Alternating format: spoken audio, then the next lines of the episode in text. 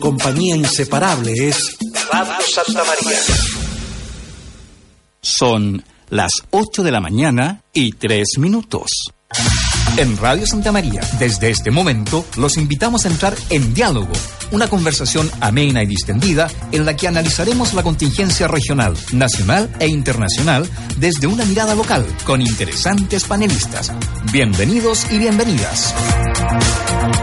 8 de la mañana con 3 minutos, damos inicio a un nuevo En Diálogo, hoy miércoles, con Abdala Fernández Abdala. Muy buenos días. Hola, muy buenos días. ¿Qué tal a todos los amigos y amigas que nos escuchan en Radio Santa María?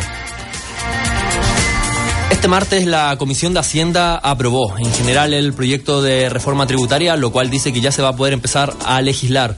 Eh, Abdala, un proyecto que ha traído muchos dimes y diretes, incluso la oposición no apoyó la legislación de, de, esta política. ¿Es tan violenta como, como se supone? ¿Es tan violenta? ¿Es tan revolucionaria como puede llegar a proponer el gobierno? Mira, esta sí que es una reforma. En algún minuto nos habían hablado de reformas tributarias y en realidad eran más bien algunos ajustes tributarios. Esta sí que es una reforma y efectivamente lo que se pretende es eh, bajar un poco la tasa de máxima del global complementario de un, del impuesto de las personas voy a tratar de usar conceptos menos técnicos, digamos, y, más comprensibles, bajar un poco la tasa máxima del impuesto a las personas y eh, alzar un poco la tasa del impuesto a las empresas. Esto, este es como una primera o un primer punto, un primer gran punto que se había discutido mucho porque ¿qué es lo que pasaba en la práctica? Que había mucha ilusión tributaria por esa vía. A ver, hay que diferenciar también la ilusión de la evasión. Es decir, eh, la evasión considerada como alguien que eh, intenta no pagar impuestos, pero que en definitiva eso es eh, ilegal y de una forma subrepticia, digamos. Y la ilusión que es esta otra forma de buscar una una fórmula para pagar menos impuestos. ¿Y qué hacía, por ejemplo, mucha gente? Que siendo legal, en realidad uno se discutía eh, o podía discutirse otros temas. ¿Qué hacía mucha gente que ganaba mucho dinero, por ejemplo, como persona natural? Lo que armaba era una sociedad.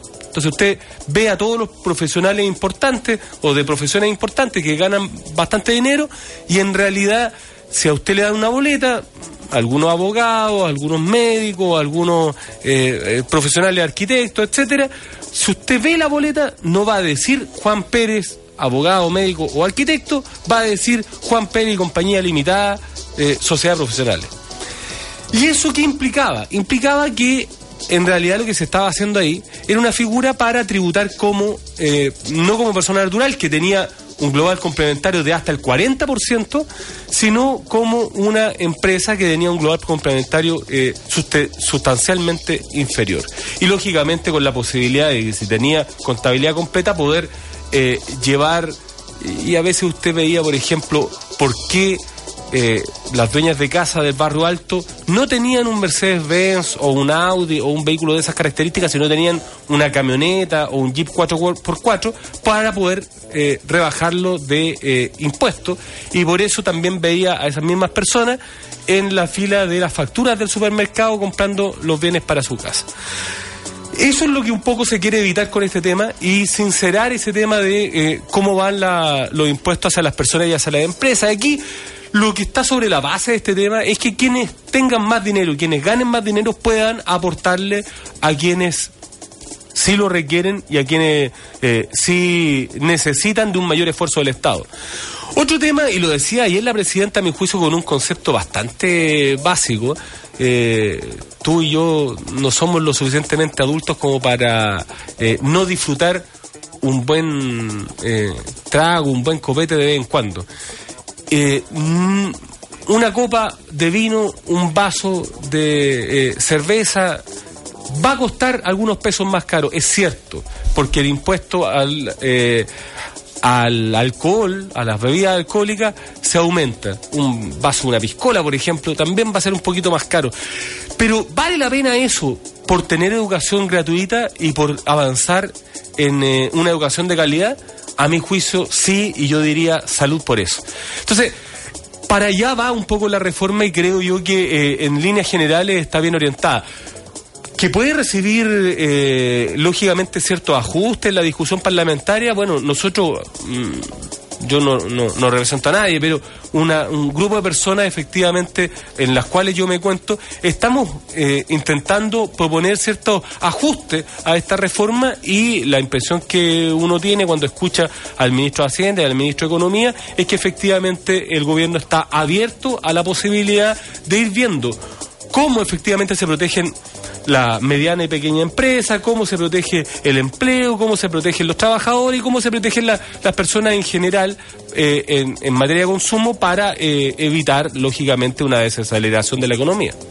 La, la reforma habla de poder nivelar la cancha, de busca equidad quitándole al que más tiene para darle al que menos. Eh, pero en general esta reforma tributaria no incluye ni a mineras ni a bancos. No, no, no somete un, mayor aumento del royalty ni nada. Eh, realmente entonces sería esta la definición exacta para, para esta reforma o se va a requerir más allá, vamos a estar hablando de una nueva reforma que busque más recursos por parte de las mineras.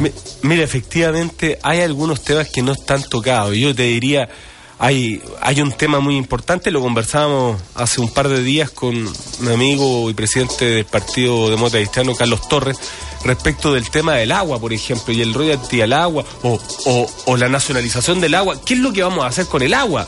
Eh, que hoy día es un bien que de una u otra manera se ha ido privatizando y ha ido generando, en materia de sequías, por ejemplo, ha ido generando ciertos problemas. La pregunta entonces es, eh, ¿qué hacemos con nuestros bienes naturales respecto de la minería, respecto del agua también, por cierto? ¿Qué hacemos con respecto a eh, las grandes empresas, eh, algunos bancos y algunas, insisto, grandes empresas como el retail y demás? Si bien estas la, esta reforma las toca tangencialmente, pareciera ser que en materia, en materia de royalty, por ejemplo, o en materia de grandes ganancias de capital, lo que ha pasado, mira, eh, uno se escandaliza con la ganancia de la ISAPRES, por ejemplo, y ahí hay, eh, ayer, antes de ayer, se mm, se instauró por parte de la Cámara de Diputados, también con oposición de lo que hoy día es la oposición, con oposición de la derecha, eh, una comisión investigadora justamente para poder revisar estos grandes abusos que hay en la ISAPRE. Pero no solamente hay unas grandes ganancias de dinero en las ISAPRES, sino que también hay enormes ganancias en otro ámbito de la economía que son las clínicas privadas. Y aquí también hay que ponerle el, acento, porque efectivamente hay algunas, eh, hay algunos emprendimientos, llamémoslo así, que efectivamente, sobre la base de la necesidad que tiene la gente, eh, tienen cobros que son eh, excesivos y que de una u otra manera las personas no saben cómo lo van pagando, pero lo van pagando. Y eso es lo que tenemos que evitar, eh, a mi juicio, con no solamente con la reforma tributaria, sino que con algún ajuste en otras leyes, por ejemplo, con la ley de ISAPRES, por ejemplo, con eh, este tema de que de una u otra manera se nivele la cancha. Eh, a favor de quienes tienen menos. Y en ese sentido, por ejemplo, también una reforma a la ley de ISAPRE, una reforma a la ley de AFP, una reforma al conglomerado del sistema económico a como estamos viendo el sistema económico es absolutamente necesario. Probablemente no todo se puede hacer de un, de un mismo, en un mismo envión, en una misma carrera, pero necesariamente remirar cómo estamos pensando la economía va a ser absolutamente necesario para que Chile sea un, un país más justo, más solidario y, que no solamente se vea esa solidaridad cuando hay un terremoto, cuando hay un gran incendio, sino que esa solidaridad se vea día a día, eh, en el momento del trabajo, en el momento del pago de impuestos. Eh, eh, las personas, a ver, la reforma tributaria ha tenido gran contrario por parte de la oposición. Eh, pataleos por parte de los empresarios igual que han dicho que bueno que mientras no afecte sus inversiones no afecte el empleo esto va a funcionar bien Incluso la presidenta Michelle Bachelet, o más bien, hay algunos personajes que han dicho de que incluso dentro de la misma oposición eh, existen incredulidad por, por parte de la, del mismo gobierno por lo que se vaya a lograr. Se cuestiona de que se puedan llegar a los 8.200 millones de dólares. Se dice que la catástrofe que ocurrió en Valparaíso e incluso el terremoto en el norte van a mermar eh, la cantidad de dinero que se va a incluir en educación. ¿Por qué no buscar más? ¿Por qué no ir inmediatamente por las mineras?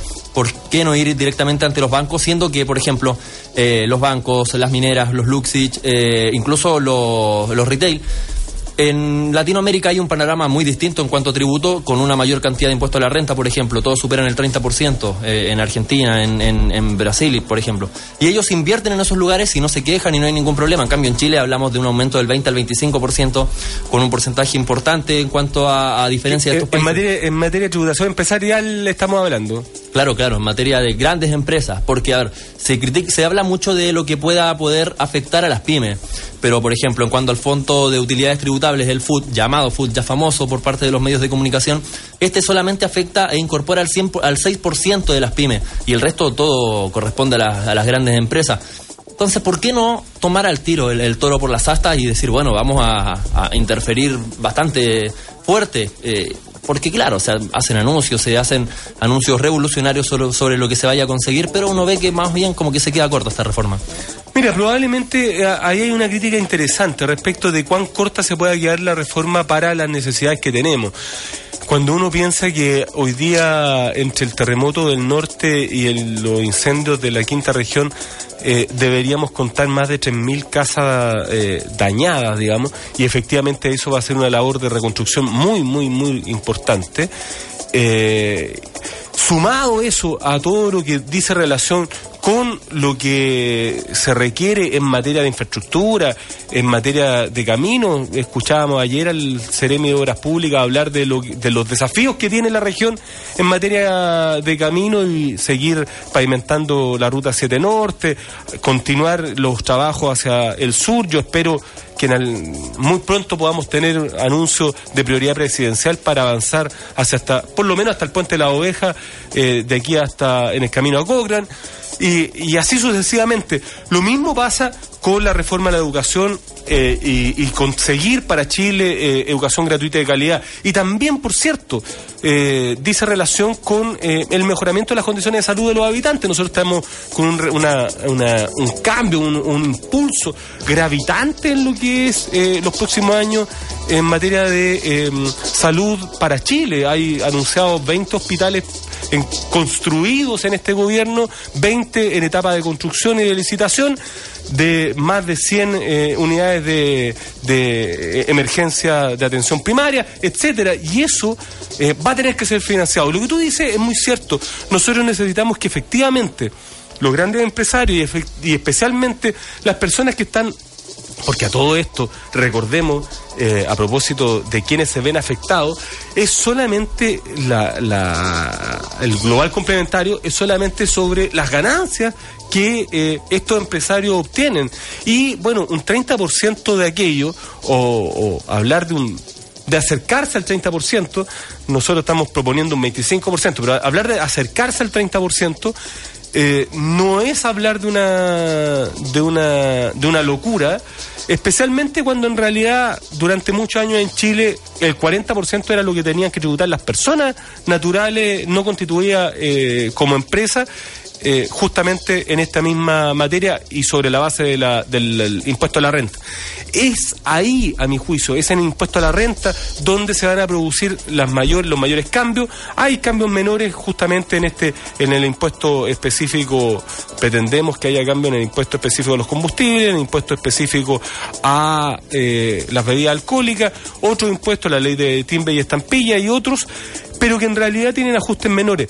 Creo que la gran eh, señal que se está dando y que debiera alcanzar a todos y que eh, debiera convertir justamente a, Chile, darlo vuelta un poco, porque si tú ves, eh, es justamente el, el impuesto a la renta. Ahora, ¿y esto por qué? Porque si tú ves las necesidades de los chilenos que tienen menos, eh, aquellas personas que de una u otra manera el progreso eh, lo ha pasado eh, por el lado, digamos, efectivamente, y ves por otro lado aquella, no sé, quien se ha paseado por la dehesa o se ha paseado por algunos lugares de Santiago, Chicureo y otros lugares que yo ni siquiera sé nombrar, pero que he visto en mis paseos, efectivamente uno vislumbra eh, a simple vista que efectivamente el nivel de desigualdad en Chile es demasiado grande y que en ese sentido la deuda que tiene el Estado de Chile para aquellos que eh, han visto desmejoradas sus condiciones eh, económicas y sus condiciones de calidad de vida es muy grande. Para eso es fundamental, a mi juicio, Uno, mayor equidad en la repartición de, lo que son la carga tributaria, eso es relevante, pero en un Mira, y hay otros aspectos sustanciales, se ha discutido mucho tiempo, por ejemplo, todo lo que son los impuestos territoriales. Oye, quienes tienen casas más grandes, por cierto, tienen que pagar más impuestos. Y ahora, si una casa está habitada, me lo, conversábamos ayer con una persona de la tercera edad, ¿qué pasa con las personas que después de mucho tiempo adquirieron una vivienda, después de mucho tiempo ya están jubilados, están, tienen 60, 70, 80 años, están viviendo en su casa y están con una carga tributaria muy grande porque estaban pagando, bueno, quizás será época o momento de evaluar qué pasa con las personas de la tercera edad y la carga tributaria, en ese caso, de los impuestos territoriales, etcétera. Yo creo que es el momento de entrar a la discusión de los grandes temas, fundamentalmente establecer eh, grandes principios como principios básicos que aporten más los que tienen más eh, para, para que el Estado pueda atender a los que, a los que tienen menos, pero además con atención especial a algunas personas como las personas con discapacidad, como las personas con tercera edad, etcétera apoyar fuertemente a las pequeñas y medianas empresas. Para eso tenemos eh, Cercotec, Corfo tiene eh, instrumentos de fomento que también pueden apoyar, pero la estructura tributaria tiene que colaborar, no solamente para nivelar la cancha, sino que fundamentalmente para nivelarla hacia arriba. Necesitamos que nuestra gente tenga mayores oportunidades y no solamente va a ser necesaria una reforma tributaria, sino que fortalecer nuestro sistema de salud público, fortalecer nuestro sistema de educación pública. De esa forma vamos a lograr un Chile más justo y, más equitativo. 8 de la mañana con 19 minutos estamos haciendo en diálogo con Abdala Fernández. A esta hora estamos en diálogo con Abdalá Fernández. ¿Tendrá la unidad política la nueva mayoría? Eh, en campaña se mostraban todos respaldando la, revolucionaria, incluso se la calificaba a Michelle Bachelet en cuanto a sus medidas que venían a cambiar, a, implementar un nuevo Chile, a refundar incluso el país, llegaba a decir la derecha. Eh, ahora ya estamos en el gobierno, están en el gobierno la nueva mayoría, existe la unidad política, existe el respaldo Mira, lo que yo he visto por lo menos en la conformación de, del gobierno, tanto cuando, cuando se estableció el gobierno de la presidenta Michelle Bachelet, con sus ministros, con sus subsecretarios, donde ha habido mucha crítica, donde efectivamente eh, probablemente uno quisiera eh, generalmente yo he escuchado muchas personas, no, mire que este no debió haber sido ministro, que este no debió haber sido intendente, que mejor hubieran nombrado a este otro gobernador o a este otro seredi. La verdad es que la presidenta tomó sus decisiones, a mi juicio las tomó muy bien. Cuando uno escucha, por ejemplo, al ministro Peñailillo, le da gusto eh, saber que hoy día permanecer en el comité político de, de, una, de la Casa de la Moneda, eh, con el ministro Peñailillo, con la ministra Jimena Rincón, eh, no requiere hoy día usted peinar canas para poder tomar grandes decisiones en este país. Hoy día, efectivamente, personas de, de una edad relativamente joven, permítame, permítame decirlo, a pesar de que son mis contemporáneos, y entonces yo me estaría poniendo en esa misma altura, que personas relativamente jóvenes puedan estar en grandes, en, en grandes y altos cargos de este país para poder tomar decisiones. Yo creo que en ese sentido, eh, el impulso que se le puede dar y la unidad que se le puede dar a eh, el programa de gobierno que es nuestra carta de navegación va a permitirnos que con nuestras diferencias, porque cuando usted tiene una, una, un conglomerado, una nueva mayoría que tiene ministros, subsecretarios, bueno, Ceremis también aquí en la región, desde eh, independientes, por cierto, eh, desde el Partido Comunista hasta el PPD, pasando por la democracia cristiana, el Partido Socialista, el Partido Radical y otros conglomerados políticos en algunos lugares como el MAS eh, y otros menores quizá, uno podría decir que efectivamente, si bien hay cierta diversidad, hay una unidad que es la unidad programática. Y en ese sentido creo yo que no nos vamos a perder, fundamentalmente porque nuestros diputados, nuestros senadores van a estar eh, en acción y van a estar vigilantes justamente para que eso se produzca. A mi juicio, salvo algunas discusiones que, insisto, siempre van a ser para mejorar, eh, y que van a poder perfeccionar el programa, eh, no vamos a tener problema para aprobar las reformas sustanciales que requiere este país para seguir avanzando. La ciudadanía nos dio un mensaje fuerte y claro.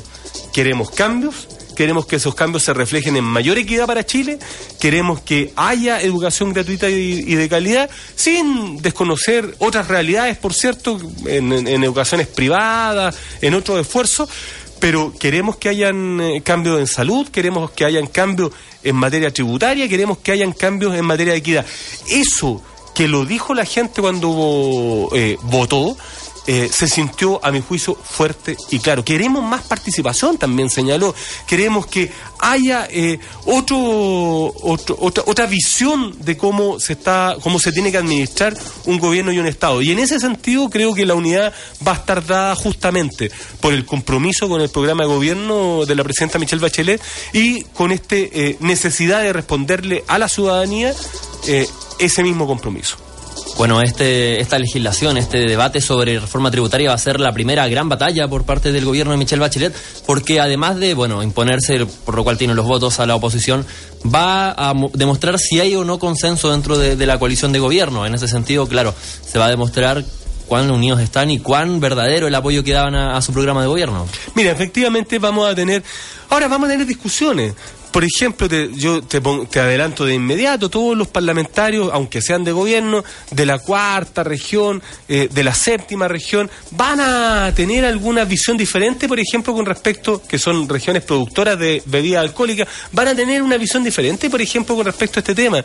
Eh, quizá va a haber que eh, evaluar algunos incentivos, alguna, alguna, otra, alguna otra visión respecto de cómo se mejora la producción de pisco, cómo se incentiva la producción de pisco o la producción de vino. Eh, pero te insisto, por ejemplo, ya que lo hablaste de la realidad latinoamericana, si uno se toma un vino en Argentina o si uno se toma un vino en otros eh, países productores de vino, eh, la verdad es que están a años luz de los precios que paga uno por un buen vino. Aquí usted un buen vino no quiero dar marcas, pero buenos vinos usted encuentra por 3 lucas. 2.800 pesos, de ahí para arriba. Usted en Argentina un buen vino no lo encuentra por más de cinco mil, por menos de 5.000, 6.000 pesos chilenos. Y en ese sentido, eh, creo yo que efectivamente, si para el 18 de septiembre, no, para este fin de semana. Usted quiere acompañar el salmón, el congrio, la merluza con un buen vino blanco y ese esa copa de vino blanco va a tener que pagar 100 pesos más por ello. Bueno, bienvenido sea ese salud justamente sabiendo que esos 100, mil, 100 pesos más por copa van a ir al bolsillo, a las necesidades de quienes más lo necesitan. Yo creo que todos nosotros tenemos que hacer un aporte sustancial, sustantivo, cada uno unos más, otros menos eh, para eh, y efectivo. No solamente cuando es la Teletón, no solamente cuando hay cuando hoy día tenemos que ayudar al norte, no solamente cuando hay una actividad de solidaridad, sino que esta solidaridad tiene que ser una, una actitud cotidiana. Tenemos que exigir la boleta, tenemos que pagar nuestros impuestos, tenemos que ser honestos eh, con el el Estado, con el fisco. ¿Por qué? Porque esos dineros justamente van hacia quienes más lo necesitan. En ese sentido creo yo que van a haber algunas diferencias, pero al final cuando lleguemos al momento de tomar las grandes decisiones, va a haber una sola unidad. Reforma tributaria va a existir. Eh, en ese sentido, claro, tú tocabas y comparto eh, más bien uno de los puntos que, tiene esta reforma, que es el impuesto a los alcoholes. Claro, se puede hablar de la producción, pero a ver, cabe resaltar que es un muy pequeño el porcentaje de el pisco y el vino producido que además se queda en nuestro país, así que la gran mayoría va a ser extranjero y obviamente lleva con otros precios y, obviamente las pérdidas no serían, me imagino, tan grandes como, como lo que están llegando a decir en los medios. ¿Por qué digo esto? Porque realmente uno camina por cualquier ciudad de nuestro país y encuentra muchas botillerías. Los, índices anuncian gran cantidad de, alcoholismo en nuestra población, incluso en adolescentes. Y bueno, sobre todo en nuestra región de Aysén. ¿eh? Sobre todo en nuestra región de Aysén. Eh, y obviamente ver menos botillerías por ahí, qué sé yo. No creo que vayan a cerrar las botillerías, tampoco estoy en contra del emprendimiento, pero que reduzca un poco la cuota eh, a favor de educación, además, es un buen mensaje. Es un buen mensaje, a mi juicio, y te insisto, la verdad es que poder brindar eh, con un buen pisco, con un buen vino, con una buena bebida alcohólica, quizá un poco menos, pero brindar justamente por una salud pública gratuita y de calidad, bien lo merece, o sea, bien merece el mayor costo. Y te insisto, la verdad es que fundamentalmente lo que Chile necesita es que quienes tenemos un poquito más, y, y yo me cuento probablemente entre aquellos, hay muchos que tienen mucho más que yo, por supuesto, pero quienes tenemos un poquito más, podamos aportarle un poquito, un poquito más también de nuestros ingresos a quienes tienen menos. Eh, quizás en ese sentido esta reforma va avanzando, es un avance. Probablemente no va a ser la última palabra, como tú bien lo dices. Va a haber que analizar el tema de los royalties, va a haber que analizar, te insisto, el tema de la propiedad del agua, el tema de las mineras, va a haber que analizar el tema de la ISAPRE, el tema de las clínicas. Pero eh, probablemente eso va a llevar un tiempo más. Fundamentalmente creo yo que el acento va a estar puesto en garantizar a través de las leyes que tenemos que eh, a partir de la reforma tributaria empezar a analizar, garantizar mayor equidad, mayor justicia social para todos los chilenos y chilenas uno puede ver eh, por parte de la oposición, bueno, en general críticas porque no se sabe muy bien, no están muy claras las directrices en cómo se va a gastar este dinero. Eh, a ver, y podemos encontrar una más bien una generalidad en este sentido. El gobierno llega con muchos titulares, el gobierno llega con ideas, pero al momento de aterrizarlas uno ve que, claro, siempre hay primero una base, hay una investigación, hay un estudio que realizar, pero o un diálogo que, tener, pero eh, incluso puede ser viable o no en, en un corto periodo este, estos proyectos que tantos anunciaron. Mira, hay, sí, recojo la crítica porque efectivamente se ha hecho, pero la verdad es que a mi juicio es bastante injusta. Este tema de la reforma tributaria, la, la, educación gratuita de calidad, la universidad regional, por ejemplo, en la región de Aysén, etcétera, van a ser carne, eh, son propuestas que están eh, efectivamente establecidas. Yo tengo una fotografía de uno de estos días te lo voy a mostrar, una fotografía de las medidas que proponía el presidente Piñera para la región. La verdad es que un ínfimo porcentaje de aquellas mm, se cumplió realmente eh, en la región y hoy día la evaluación, por ejemplo, de lo que fueron los compromisos de Vicente Problema en mi problema eh, es muy pobre. Pero lo que los compromisos que hay hoy día en el programa de gobierno con eh, la presidenta Michelle Bachelet van a ser carne y cuando yo digo, oiga, hay que confiar, Quizá Sí, quizás no está claro y hay hoy día cierto tironeo. Mire, eh, la Universidad Austral tiene una posición, la Universidad Magallanes tiene otra posición. Habemos otros que decimos, eh, la presidenta dijo universidad regional y por lo tanto en realidad no es una sede de otra universidad y por lo tanto lo que nosotros vamos a, eh, a pedir una universidad de Aysén. Probablemente la definición más fina de eso, la definición de cuáles son las carreras, la definición de, de cuál van a ser la malla curricular, etcétera, probablemente se va a demorar un poco más de tiempo. Pero creo yo que cuando cuando la presidenta dice una, necesitamos una universidad regional para la región de, O'Higgins y para la región de Aysén, está dando una directriz clara. No importa tanto, a mi juicio, cómo va a definirse, cuál va a ser el nombre, sino que lo, lo que importa más es que se establezcan carreras donde los ayseninos puedan estudiar también, insisto, una educación superior de calidad y donde haya investigación, desarrollo científico y haya entonces un polo de desarrollo